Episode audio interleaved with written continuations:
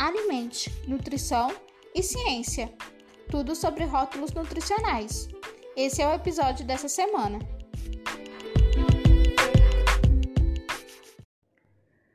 Olá, hoje nós vamos falar sobre rotulagem nutricional e vamos abordar a importância dos rótulos, informações nutricionais, trazendo as atualidades nessa área, alguns questionamentos e os impactos na saúde. Eu sou a Aline Aguiar, professora agora da Universidade Federal Fluminense, do Departamento de Nutrição e Dietética. E nosso bate-papo hoje será sobre rótulos de alimentos. Eu vou convidar o ouvinte a pegar um produto aí na casa, um alimento que tem um rótulo, e ouça aqui nosso episódio e depois a gente vai é, informar ponto a ponto o que tem em cada rótulo, em cada de, de, sobre informação desse rótulo. No Brasil, a Agência Nacional de Vigilância Sanitária, a Anvisa, é responsável por fiscalizar a produção e a comercialização dos alimentos, além de normatizar sua rotulagem e outras atribuições.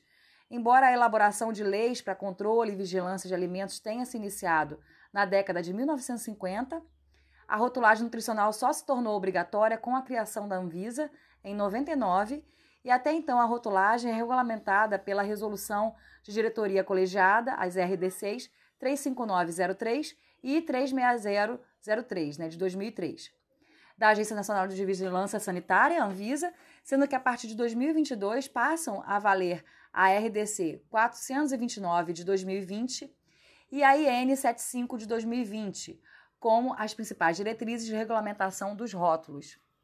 A legislação brasileira de rotulagem utiliza como base as recomendações do Códex Alimentários, que é o principal órgão internacional responsável pelas normas sobre a segurança e a rotulagem de alimentos.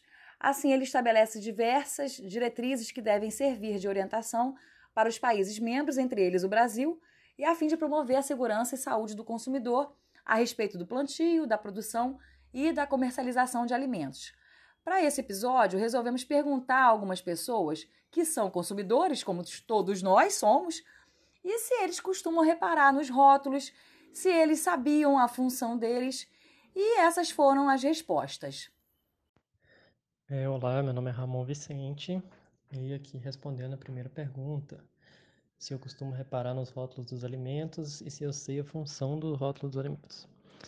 Bom, é, na verdade eu não posso falar que eu costumo reparar, eu não costumo, porque na verdade a, a minha alimentação normalmente durante a semana é, não pega coisas muito artificiais, tipo, eu não bebo refrigerante, como biscoito recheado, esse tipo de coisa.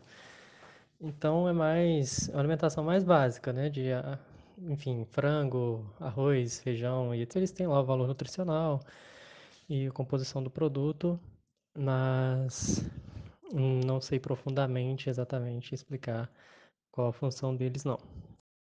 Meu nome é Andressa Lauriene e respondendo a perguntinha se eu costumo reparar nos rótulos, sim, eu reparo, leio, mas é algo bem superficial, geralmente é aquela informação que está em destaque ali, que eu reparo e leio. E se eu sei qual é a função né, de, de um rótulo, sim, basicamente eu sei qual é a função de um rótulo, que é nos informar acerca daquele produto. Oi, me chamo Jefferson, e eu não tenho costume de reparar nos rótulos dos alimentos. Mas eu sei a função do rótulo nutricional. Meu nome é Igor e bom, respondendo à primeira pergunta, geralmente eu costumo olhar sim os rótulos dos alimentos, principalmente quando eu vou para comparar, por exemplo, biscoitos, né? Ah, eu tenho um biscoito recheado e um biscoito fit, para eu ter saber ali ah, quanto de caloria que em, em, comparação cada um deles tem, qual que é melhor, qual que não é, né? E, e também saber qual quanto de porção, né? Muito embora eu não tenha muita noção, né, do quanto que isso significa. Eu só sei, eu só analiso bem superficialmente mesmo. E a função do rótulo nutricional, eu acredito que seja para informar ao consumidor quanto de caloria ele está consumindo ali em determinadas porções de alimentos. O rótulo nutricional tem várias funções, sendo a principal delas orientar o consumidor sobre os constituintes dos alimentos, promovendo escolhas alimentares saudáveis. Ele também auxilia na padronização dos produtos, trazendo uma noção de medidas caseiras e porções que podem facilitar a noção de consumo das pessoas. A visão de que nutrição e rotulagem são vilões da produção de alimentos é equivocada, quando na verdade o objetivo é uma produção mais segura em termos de qualidade, segurança alimentar e promoção de saúde. Mas de fato, o que é a rotulagem? Né? O que ela compreende? A rotulagem nutricional é toda a descrição com o objetivo de informar o consumidor sobre as propriedades nutricionais de um alimento. Essas informações servem para ajudar a identificar a origem, a composição e as características nutricionais dos produtos, permitindo que eles sejam rastreados caso necessário.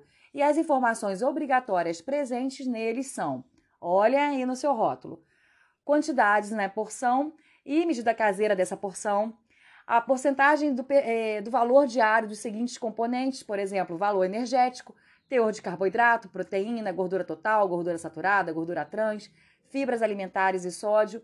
Podem ser incluídos também alguns outros micronutrientes, como cálcio, ferro e algumas vitaminas. Em relação à lista de ingredientes, ela deve indicar em ordem decrescente da composição, ou seja, dos que aparecem em maiores quantidades para os que têm menor quantidade no produto. Então, olhem aí a lista de ingredientes, qual é o primeiro ingrediente que aparece. Esse é o que tem maior quantidade no produto. Cuidado com produtos que têm açúcar como primeiro ingrediente. Sendo importante que essas informações estejam descritas de forma que sejam compreendidas por todos aqueles que as utilizarem ou lerem, pois são uma ferramenta essencial para a saúde pública. Portanto, os rótulos são elementos de comunicação entre o produto e o consumidor e deve auxiliar na decisão de compra, aumentando a eficiência do mercado e o bem-estar do consumidor. Além das informações que eu falei anteriormente de é, origem né, e informação nutricional, tem a questão da validade, que é uma das informações que a, as pessoas mais falam que consultam no rótulo. Ah, eu só olho o prazo de validade e fabricação. E tem tanta outra informação importante que deveria ser hábito do consumidor acompanhar e até ter um poder de decisão entre um produto e outro, de acordo com a sua informação nutricional. O fato da rotulagem ela ser obrigatória por lei não significa que na prática ela funcione como deveria. O que representa um problema bastante complexo, pois muitas vezes as pessoas não compreendem esses fatores que deveriam ser claros no rótulo. Além de que muitos produtos trazem os rótulos e ingredientes em letras bem pequenas que nem todo mundo consegue ler com facilidade, o que favorece diversos problemas sociais que já estão presentes na sociedade, mas que acabam ganhando mais força. O principal deles é o alto consumo de alimentos ultraprocessados ricos em açúcares, sódio, gorduras trans e saturadas, além de corantes e conservantes que muitas vezes estão ligados a diversos problemas de saúde, como hipertensão, diabetes, obesidade. E o consumo predominantemente de ultraprocessados, de fast foods, cresce em grande escala, juntamente com forte marketing, com propagandas atrativas, promoções, associação com aplicativos e outros meios que incentivam o consumo de produtos sem qualquer fiscalização de saúde. Isso também dificulta ainda mais uma educação alimentar da população. Atenção para rótulos de alimentos que são voltados para o público infantil, tem muitas é, indústrias que apelam para a parte lúdica para atrair a criança. Então é proibido ter desenhos, é, fazer associação com o aplicativo com jogos para a criança baixar o jogo, né, para brincar, ter associado a ele algum brinquedo, né, que a gente já conhece aí alguns produtos de alimentos ultraprocessados que trabalham com essa questão do brinquedo para atrair a criança. Então isso tudo é proibido, mas acabam que algumas empresas utilizam desse artifício. E apesar da rotulagem ser uma ferramenta para uma melhor escolha dos alimentos, boa parte da população não sabe de fato como usá-la, reforçando a necessidade de tornar os rótulos uma ferramenta mais simples. Esse conhecimento deve ser estimulado como um saber de saúde pública para alcançar todas as pessoas em diversos locais. Outro aspecto importante na rotulagem é que muitos rótulos não respeitam algumas regras. Aí, eu estou falando a questão da, da parte infantil aí, da, do desenho, enquanto outros muitas vezes possuem quantidades maiores de sódio, gorduras e açúcares do que é de fato recomendado. E isso acontece também em alguns alimentos diet light presentes no mercado, além de que muitos outros produtos diminuem a quantidade de gordura da sua formulação e acabam adicionando mais açúcar, ou ao contrário, diminui a quantidade de açúcar e adiciona mais gordura.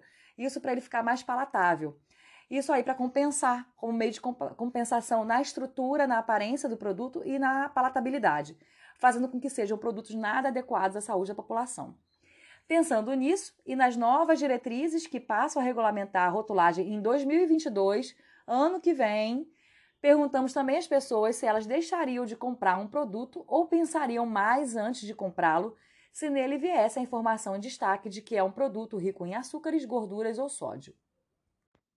É, quanto à segunda pergunta, se eu deixaria de comprar um produto ou pensaria antes de comprar se viesse indicado que é rico em gorduras, açúcares adicionados ou sódio, é, normalmente, sim, eu não compraria um produto que estivesse lá que ele tem muito sódio. Um bacon, por exemplo, que tem muito sódio, ele não vai ter a mesma qualidade.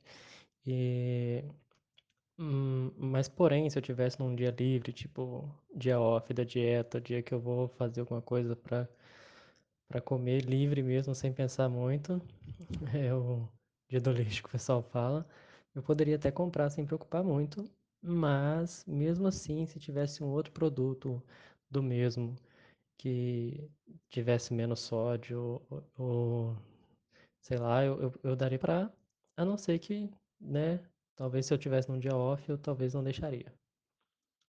Com certeza.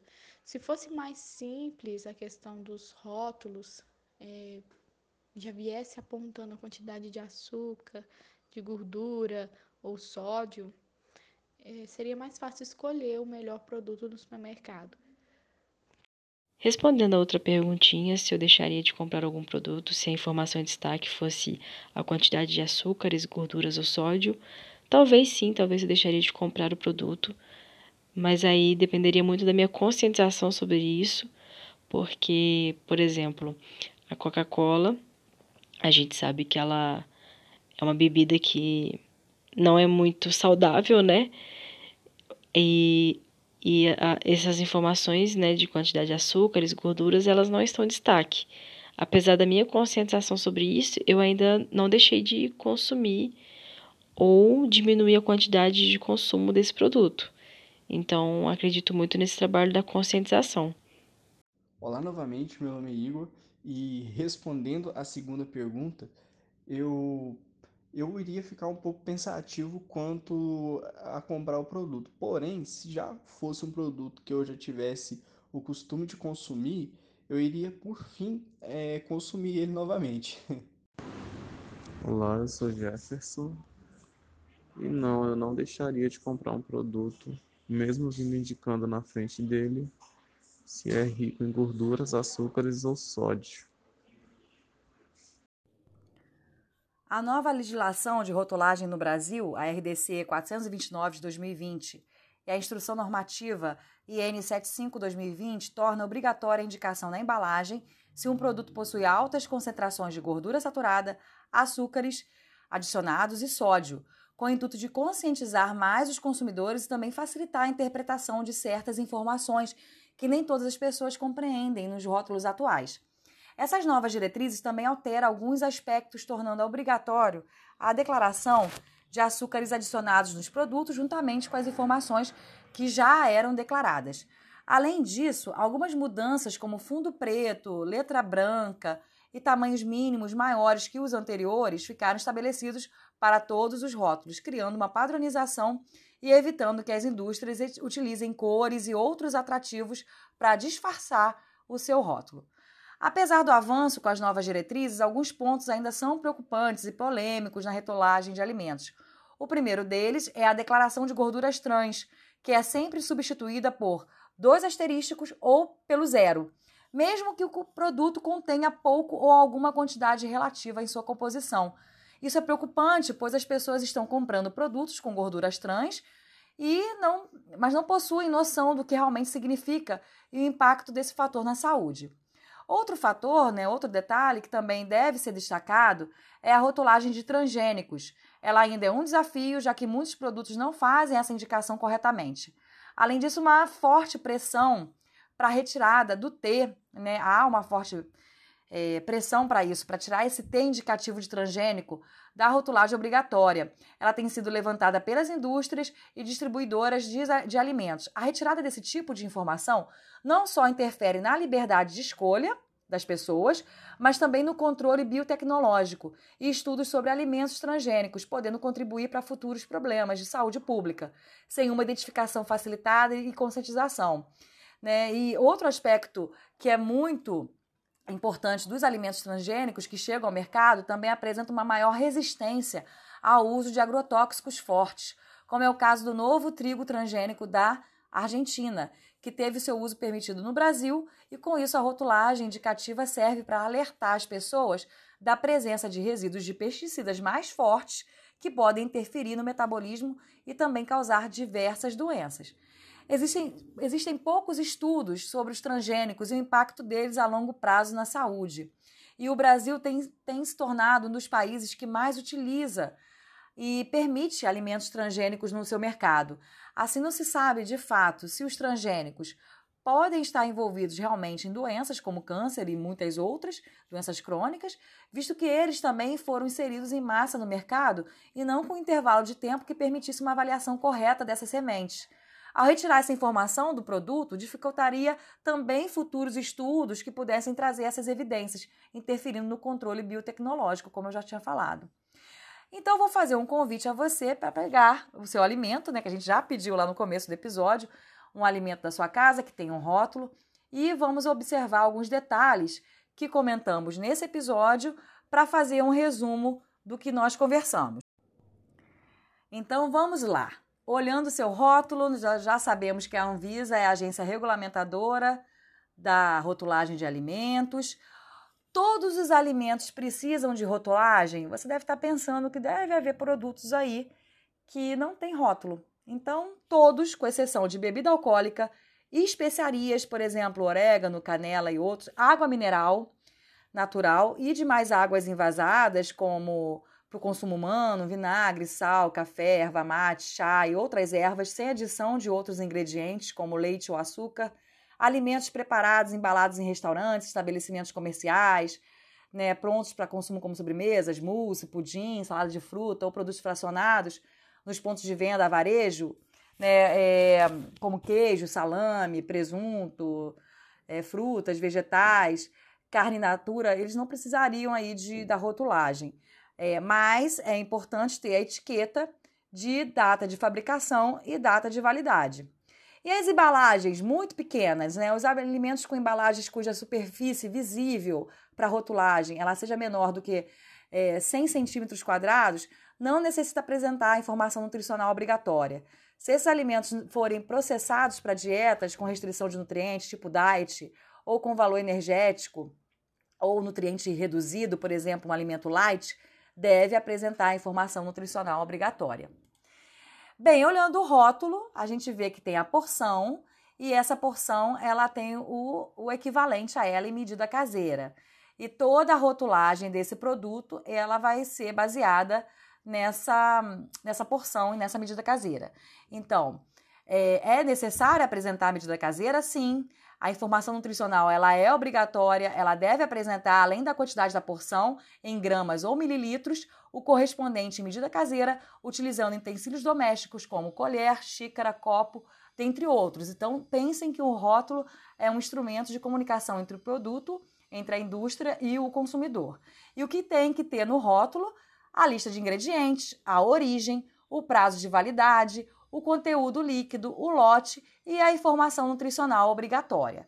Olhando o seu rótulo aí, você vai ver que esse seu produto ele tem um, uma, um, uma quantidade, uma porção e tem o percentual do valor diário, tem a energia alimentar total, a caloria, tem a quantidade em grama de gordura total, saturada, gordura trans, colesterol, sódio, carboidratos, fibras dietéticas, proteínas, às vezes tem as vitaminas, né, outros micronutrientes, como por exemplo vitamina A, vitamina C, ferro, cálcio. E, e aí vocês vão olhar que tem o percentual é, diário, o valor diário, o percentual desse produto, desse ingrediente, desse nutriente é, relacionado ao consumo diário. Então, a gente nós vamos olhar o seu rótulo, eu estou olhando um rótulo aqui geral também para informar. É, vamos olhar a porção, tá vendo? Medida caseira. a quantidade de caloria, macronutrientes, às vezes tem carboidrato e açúcar separado para dizer quantos gramas de açúcar tem nesse rótulo e esse percentual diário aqui. Então, o que, que esse percentual diário quer dizer? Ele ajuda a determinar se a porção do alimento apresenta uma quantidade grande ou pequena do nutriente. Então, por exemplo, se esse valor diário for 5% ou menos, então é esse nutriente tem um, um baixo valor diário do produto, no produto. Se está entre 10% e 19% de valor diário, é uma boa fonte do nutriente. E se for maior ou igual de 20% do valor diário, ele é rico no nutriente, ele é alto. Então, se vocês olharem um produto que tem um sódio, por exemplo, é, 8%, então ele está ali é, na faixa de uma fonte representativa de sódio. Se tiver 10% ou 15% de sódio, então ele é bem rico em sódio. Então é interessante olhar que para o seu valor diário de consumo de sódio, esse produto está representando 15% do seu valor no dia, que é recomendado pela Organização Mundial de Saúde, 5 gramas de sal por dia, que vai dar em torno aí de 2 gramas de sódio por dia. Então, 15% desse quantidade de sódio por dia já é muito. Então, a recomendação é não usar esse produto, principalmente se a pessoa tem uma história de hipertensão, né, obesidade, alguma doença crônica, e até mesmo quem está aí buscando uma alimentação mais saudável. Então é importante gente buscar fontes, outros alimentos que tenham é, uma distribuição de valor diário do nutriente no seu rótulo melhor. Por exemplo, aí é, tem outras, outras, outras fontes, né, outros nutrientes que é importante que seja rico por exemplo, as fibras. Então, a gente tem que buscar alimentos que tenha mais do que 10% do seu valor diário em fibra, porque aí a fibra é benéfica para a saúde, traz saciedade, melhora o trânsito, trânsito intestinal, né, melhora a resposta glicêmica. Isso assim, sem diferenciar o tipo de fibra, porque no rótulo ele vem o valor do, de fibra total. Né? Mas assim, se for um produto mais específico, que tenha quantidade de fibra solúvel, então quanto mais percentual diário tiver, é melhor. Então a gente precisa dar preferência a produtos com baixo percentual de valor diário para gordura saturada, gordura trans e sódio, e produtos com alto percentual de valor diário para fibras alimentares, por exemplo. Né? A gordura trans muitas vezes vem representada com o valor de zero, não contém, ou três, dois asteriscos, como a gente falou, só que isso aqui não expressa realmente o que, que é, tem no produto, né? Então a indústria é, usa esse recurso sem realmente dizer quanto que tem de gordura trans no produto. Bem, então é isso, né? A ideia é passar essa informação, é orientar você, consumidor, ouvinte do alimente, para que tenha maior atenção ao produto que escolhe para consumir. A gente sempre tem em mente o guia alimentar para a população brasileira, para maior consumo em alimento in natura, minimamente processado, evitar ao máximo os alimentos ultraprocessados, então que vocês olhem os rótulos com maior critério, focando em menor consumo de gorduras saturada, gordura trans e sódio e açúcares. E é isso, né? A ideia é orientar alimente nossa ideia, alimente nutrição e ciência. Esperamos que você tenha gostado desse episódio e não deixe de compartilhar ele com seus amigos. Também siga o nosso conteúdo no Instagram. Lá nós somos alimente.nutrical e ciência. Fiquem bem e até o próximo episódio.